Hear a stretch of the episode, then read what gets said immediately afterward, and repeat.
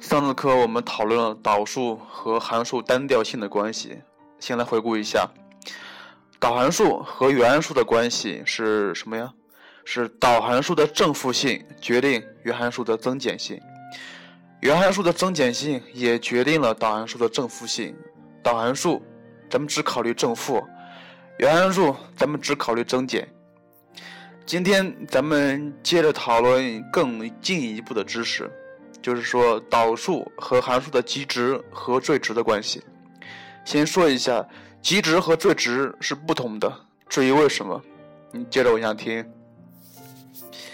嗯，假设一个函数 f(x) 在区间 a 和 a 到 b 上单调递减，在 b 到 c 上单调递增，那么切换到导函数上，导函数在 a 到 b 上恒小于零。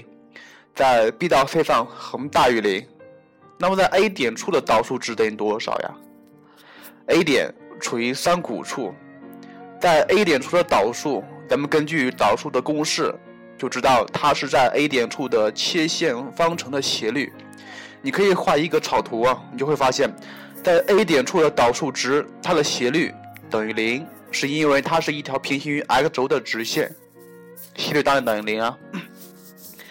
所以，极值点就是函数增减性发生改变的临界值点，也就是拐点。因此，如果函数先增后减，那么拐点处应该是处于三峰处，这一点叫极大值点，它对应的原函数值叫极大值。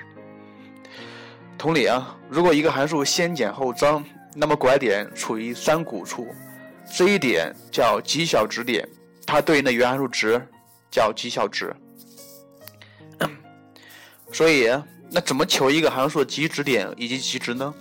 首先对原函数进行求导，然后再令导函数等于零，然后解这个方程，解出来的 x 值就是函数的极值点。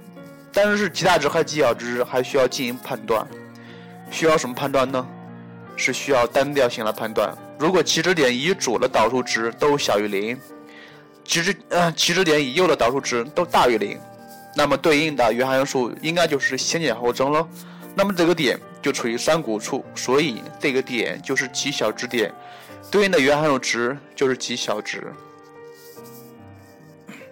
最后咱们总结一下：先求导，然后令导函数等于零，这样解这个方程。就是求的极值点，然后再判断极值点左右两端的单调性就可以了。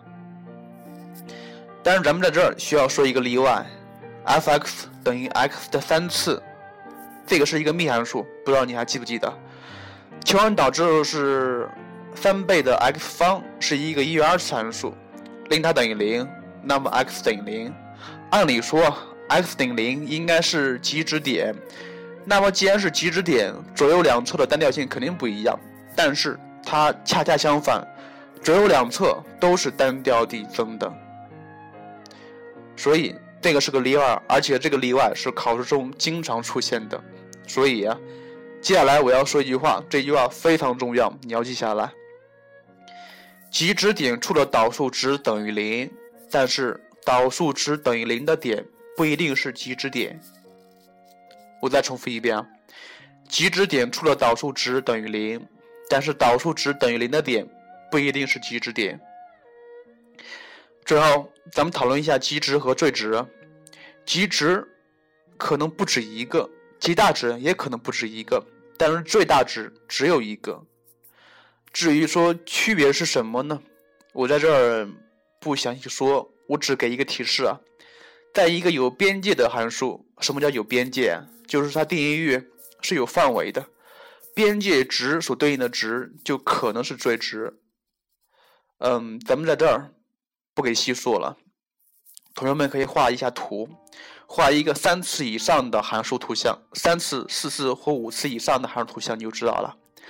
在这儿需要说一点，一元一次函数它是一条直线，它是没有那个拐弯的点的。一元二次有一个拐弯的点。一元三次有两个，一元四有三个，这个是一个常识性问题。好了，说到这儿，咱们就把导数的相关知识点全部讲完了。咱们在这儿回顾一下导数题啊，如果出题，它会考哪几类？第一类就是单纯的用公式来求导，所以把公式跟运算法则背熟了。第二点就是求导数的切线方程，用导数求原函数的切线方程，这一点是高考题里面的参考题目。第三类用导数判断单调性，或者是求函数的单调区间是一样的。第四类就是求函数的最值和其值。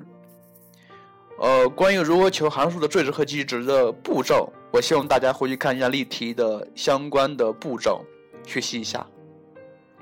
当然，导数可能与函数结合在一起，也可能会与不等式结合在一起，所以在这里，我希望大家学习导数的同时，进一步复习一下咱们必修一学过的函数知识，以及咱们必修五学过的不等式知识。好了，咱们下一次课。讲一些轻松点儿的，曹老师给你读一首诗，也是我自己比较喜欢一喜欢的一首诗。好了，再见了。